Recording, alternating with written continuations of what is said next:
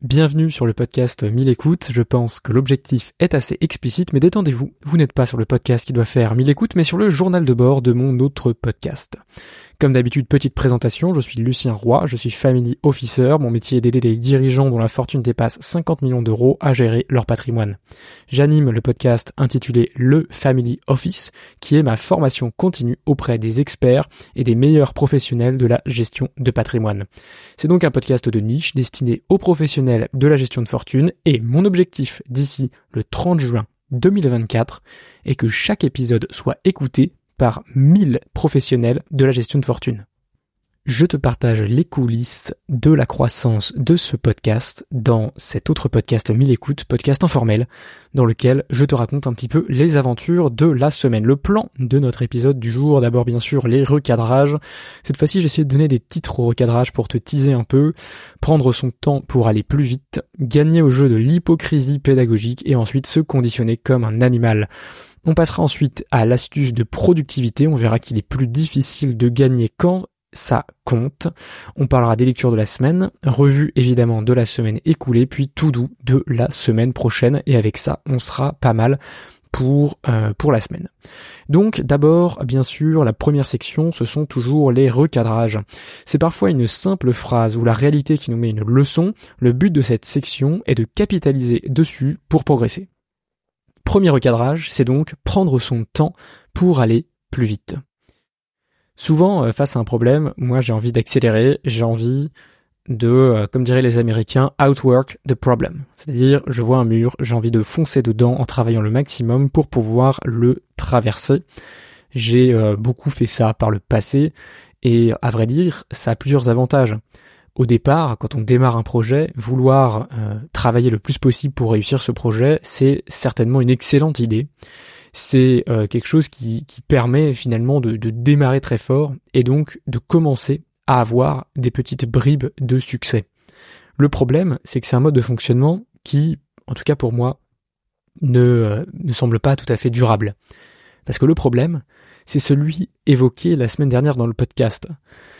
Celui dont, euh, dont je te parlais, c'était de poser le constat avant de sauter aux solutions. Je t'avais dit que j'avais parfois tendance à sauter aux solutions avant de passer par le constat et en fait c'est ça c'est ça le, le c'est la même racine que le problème de, de toujours vouloir accélérer quand on a des problèmes, c'est qu'on ne prend pas le temps de poser le constat avant de passer à la solution et j'ai remarqué cette semaine un parallélisme quand j'étais en vélo. Pourquoi je te parle euh, du vélo? Parce qu'en fait, quand tu es, en vélo à Paris, tu as un peu deux choix face à toutes les, toutes les situations de circulation qui t'arrivent. Soit c'est de ralentir pour laisser les choses se passer devant toi, soit c'est d'accélérer pour éviter la situation et la mettre derrière toi. Jusque-là, rien de très original. Sauf que, bon, pour accélérer et mettre la situation derrière soi, il faut mettre tout d'un coup des grands coups de pédale et euh, aller le plus, le plus vite possible, en tout cas à la bonne vitesse, pour éviter le problème. Et ce que je me suis dit, c'est que peut-être que en ayant un comportement particulier à vélo, par exemple celui de prendre plus mon temps, ça allait peut-être m'aider aussi dans les situations du travail qui peuvent être stressantes, qui peuvent être demandantes, à prendre un peu plus mon temps pour prendre du recul et analyser. Alors maintenant, j'essaye à chaque fois que je suis sur mon vélo de très consciemment me dire ok non tu ralentis. En fait, le, le, seul mot d'ordre que j'ai euh, à vélo aujourd'hui depuis une semaine, c'est toujours de ralentir. C'est toujours d'aller moins vite, c'est toujours de prendre un peu plus de temps, prendre un peu plus de recul. Alors d'abord, je pense que c'est plus sécurisé de faire ça en vélo, mais euh, surtout c'est un petit peu comme euh, c'est une citation que j'avais entendue il y a longtemps qui bon je, je pense pas qu'elle soit d'une portée tout à fait générale, mais en tout cas c'est une citation américaine qui dit The way you do one thing is the way you do everything. Donc la façon dont tu fais une chose et la façon dont tu fais toutes les autres. C'est une façon finalement de dire que euh, si tu es euh, feignant dans un domaine de ta vie, probablement que tu es feignant dans tous les autres. Et c'est vrai que ça se vérifie parfois, mais, euh, mais pas toujours. Et en tout cas, le but de ce recadrage, prendre son temps pour aller plus vite, et ça va être dans les prochaines semaines d'essayer de vraiment, dans toutes les situations possibles, avoir en tête le mot ralentir pour prendre du recul. Pas ralentir dans le sens on arrête d'agir, euh, on s'arrête sur la bande à urgence, mais plutôt ralentir dans le sens prendre du recul. Et d'ailleurs, peut-être que c'est ça qui devrait, euh, que je devrais changer. Naturellement, je m'en rends compte en, te parlant. Je devrais peut-être pas me dire de ralentir, mais me dire euh, de prendre du recul, parce que ça, c'est probablement un, de la sémantique, mais mais ça compte beaucoup, je pense, dans dans cette petite croyance. Donc je vais essayer suite à, à ce podcast de non pas me dire de ralentir, mais de prendre du recul, parce que c'est ça qui va permettre, je pense, de faire les meilleures actions possibles et surtout euh, de durer dans, dans, le temps, parce qu'on peut euh, choisir d'accélérer en permanence. C'est ce que j'ai fait avec le podcast pendant un moment. Ça a apporté quelques résultats, euh, mais bon, ça se tient pas sur la durée. Et puis au bout d'un moment, on finit par un peu perdre sa motivation. Donc prendre du recul permettra aussi de, de ne pas perdre, de ne pas perdre cette motivation, cette motivation que j'avais perdue, raison pour laquelle j'avais lancé ce podcast. Deuxième recadrage maintenant, gagner le jeu de l'hypocrisie pédagogique. Ça, euh, ça fait partie d'un de, de podcast que j'ai que j'ai écouté cette semaine et euh, et qui m'a vraiment touché parce que j'ai eu une situation exactement similaire dans euh, dans ma vie professionnelle en même temps. Le... C'était une histoire, c'était l'histoire de, je crois que c'est un grand basketteur américain, il me semble que c'est Michael Jordan, qui, euh, qui disait que chaque soir de match, il se sentait obligé d'être le meilleur possible. Même s'il était contre une petite équipe, même s'il était dans une petite ville, même s'il n'y avait pas vraiment d'enjeu ce soir-là, eh ben pour lui, il avait envie de se mettre en avant et de réaliser son jeu avec la plus grande maîtrise possible. Et comment est-ce qu'il justifiait cela? Il le justifiait en disant que dans le public, il y avait probablement un petit enfant de 10 ans qui n'allait jamais le revoir jouer une seule autre fois dans sa vie. Et donc pour cet enfant de 10 ans, Michael Jordan, ça allait être ce match. Ce match dont il allait se souvenir toute sa vie, ce match qui allait définir sa vision et son avis sur le plus grand basketteur de tous les temps. Et ça, ça peut paraître un petit peu abstrait quand on n'est pas dans une condition de, de performeur, on va dire, devant un public. Mais en réalité, dans les métiers comme le mien, c'est très important. C'est très important parce que chaque client, quand il vient me voir, il entend ce que je lui dis bien souvent pour la première fois. Et même si pour moi, c'est quelque part évident, c'est simple, il n'y aurait pas besoin de s'attarder dessus, Peut-être que euh, je trouve que c'est pas spécialement important émotionnellement.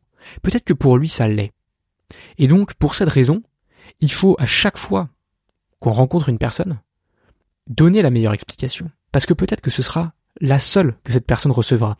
Et ça, moi j'ai trouvé ça très fort et ça m'encourage à être à chaque fois, pour chaque client, le meilleur possible, aussi pour chacune de mes interactions avec les autres. Euh, dès que dès que j'ai euh, un moment où je peux discuter avec des gens, où je peux leur apporter quelque chose, j'essaye d'être le plus près possible et de mettre en application ce principe de gagner au jeu de l'hypocrisie pédagogique. Alors pourquoi j'ai dit l'hypocrisie pédagogique? Tout simplement parce que on peut être un petit peu blasé de notre sujet au bout d'un moment, en tout cas blasé des choses simples, mais il faut le rendre vivant. Il faut pédagogiquement l'expliquer, comme si c'était la première fois qu'on l'expliquait à une personne qui l'entend pour la première fois, parce que bien souvent, c'est une personne qui l'entend pour la première fois. Et je trouve que trop souvent, on a tendance à, balayer certains sujets d'un revers de main, euh, alors que le client, pour lui, c'est peut-être très important, alors que la personne qu'on a en face de nous, pour elle, c'est peut-être très important, et la première fois qu'elle entend ça. Donc je vais essayer euh, de gagner le jeu de l'hypocrisie pédagogique, en tout cas de d'essayer d'être le meilleur possible dans, dans chaque moment, dans chaque interaction, parce que c'est vrai que euh, le client, surtout quand c'est des prospects, c'est peut-être la seule fois qu'ils auront l'opportunité de nous entendre et donc qu'ils se créeront une image de nous qui restera pour toujours. Et euh, si on a bien fait notre boulot normalement on espère qu'ils vont devenir clients mais c'est pas toujours le cas. Il y a une concurrence rude que ce soit pour les sponsors de podcast ou pour les clients de Family Office.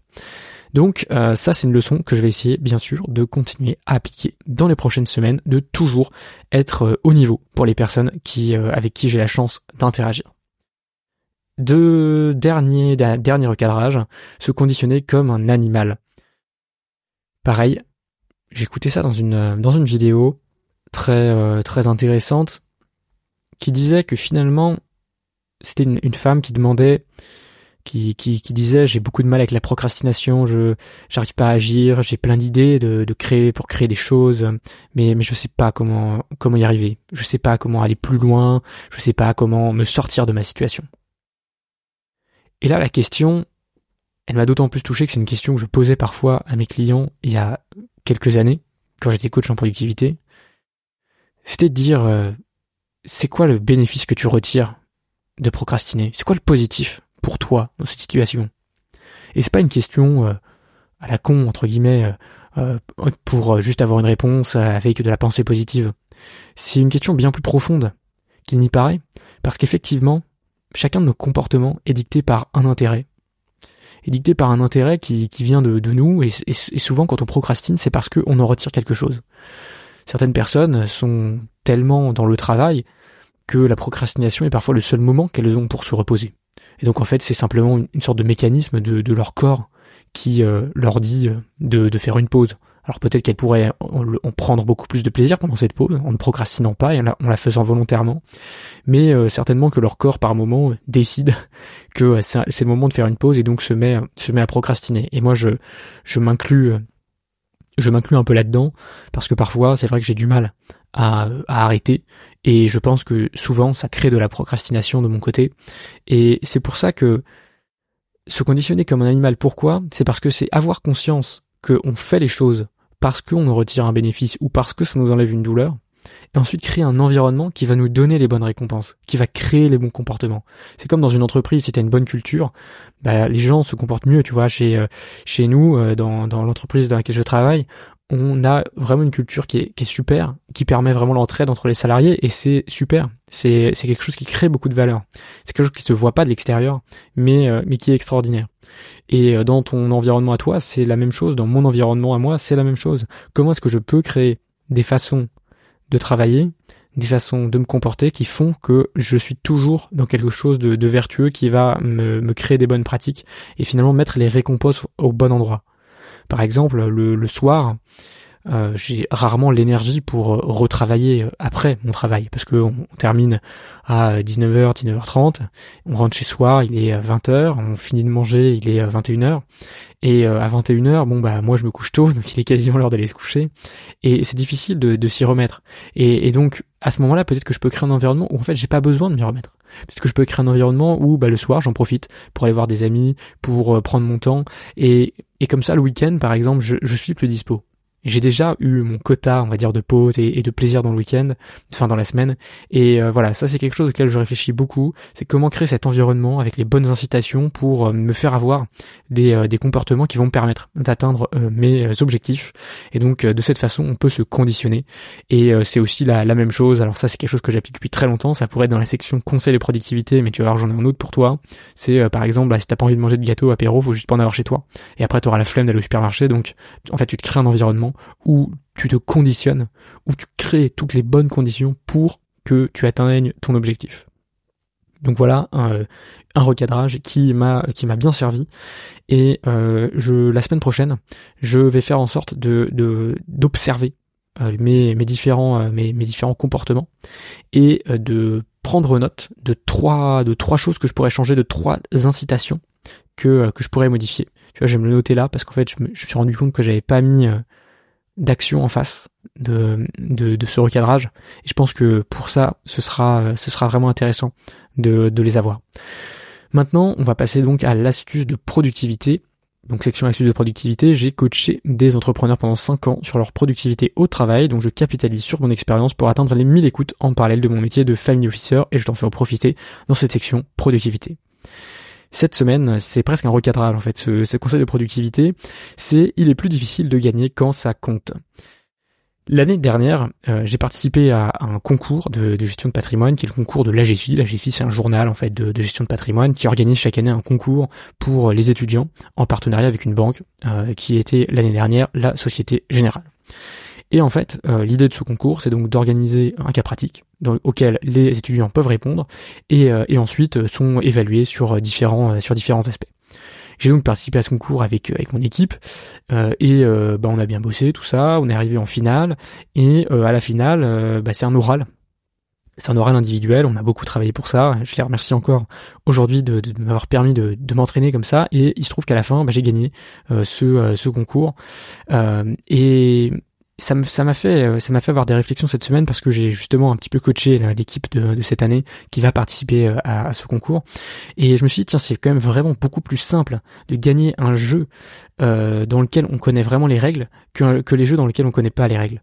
Parce que quand je connais les standards de notation bah, je peux faire des efforts. En plus pour les atteindre je me dis bah là je suis qu'à 18 sur 20 comment je peux faire pour aller jusqu'à 20 sur 20 quand les règles sont en place et explicites c'est aussi que généralement qu'il y a une date de fin. Et ça ça aide à consentir à l'effort. Parce que quand on sait que l'effort a une fin, eh ben on a, naturellement plus envie euh, d'y aller parce qu'on sait que de toute façon ça va bientôt se terminer.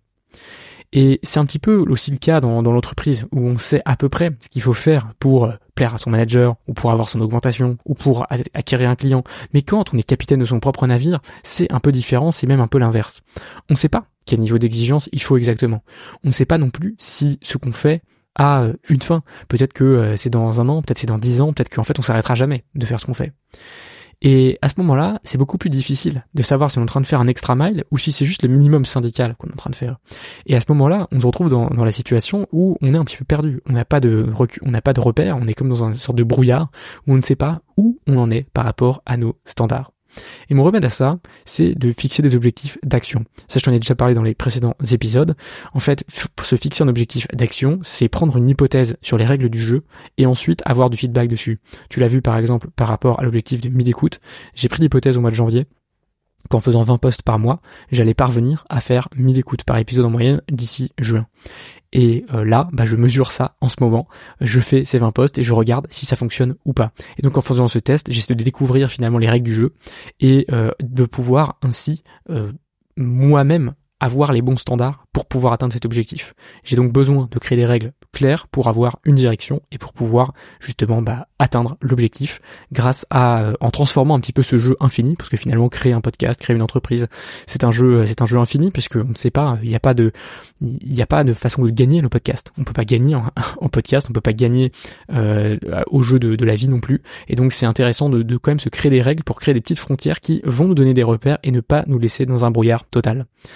Maintenant, on va parler des lectures de la semaine avant de passer bien sûr à la revue de la semaine écoulée et à la to-do de la semaine prochaine. Je vais essayer d'être relativement rapide. Les lectures de la semaine, c'est donc deux trois ressources pour prendre de la hauteur et donner de meilleurs conseils à nos clients pour en finir avec la dictature des news en continu. Premier élément que j'ai lu cette semaine qui était très intéressant, c'était une newsletter sur l'énergie nucléaire. Euh, alors il me semble que c'est un Américain, je sais même pas si c'est un Américain en anglais, euh, qui écrit cette newsletter qui s'appelle Uncharted Territories. Il s'appelle Thomas Pueyo, P-U-E-Y-O. Vous pouvez trouver sa newsletter sur Substack, je pense. Et euh, le titre de sa newsletter, c'est simplement Why Nuclear Energy is the Best Energy. Donc là, c'est assez intéressant. Euh, il va vraiment dans, dans, dans de nombreux euh, détails. il traite un peu toutes les objections classiques contre l'énergie nucléaire. C'est assez, c'est, assez éclairant parce que c'est vrai que même quand on a un avis plutôt favorable, on n'est pas forcément en mesure de répondre à chacun des points qui sont soulevés par, par des gens qui seraient contre. Et donc, ça permet de se refixer un peu les idées, de de, de quelques éléments sur la mortalité du nucléaire, sur la dangerosité des radiations, etc. C'est euh, c'est assez intéressant et je te recommande de lire donc cette newsletter. Euh, après, le reste de la semaine, j'ai moins eu le temps de, de lire. J'ai passé une grosse semaine avec pas mal de boulot.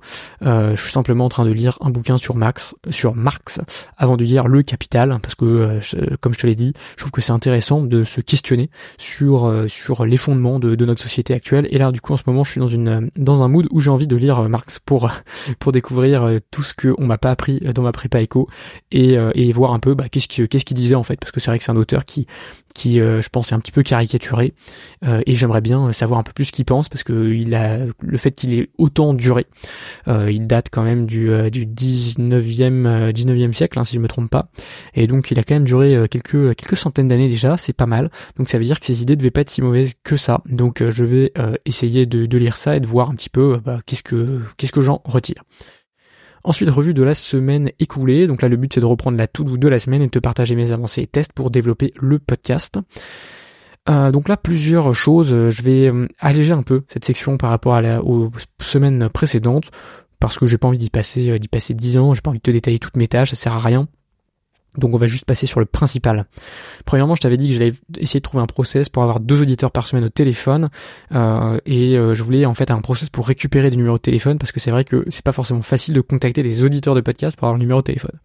Et finalement, euh, la technique que j'ai retenue, c'est celle que j'utilisais déjà, c'est celle qui m'avait déjà permis d'avoir ces premiers numéros de téléphone. C'est simplement que toutes les personnes qui m'invitent sur LinkedIn, alors j'espère toutes les personnes, hein, des fois j'en loupe, je leur envoie un message, un message sur LinkedIn parce que c'est permis en fait quand euh, une personne t'envoie une invitation et euh, je commence à discuter avec elle pour voir en fait pourquoi elles m'ont ajouté, euh, pourquoi elles ont essayé de, m'ajouter en relation.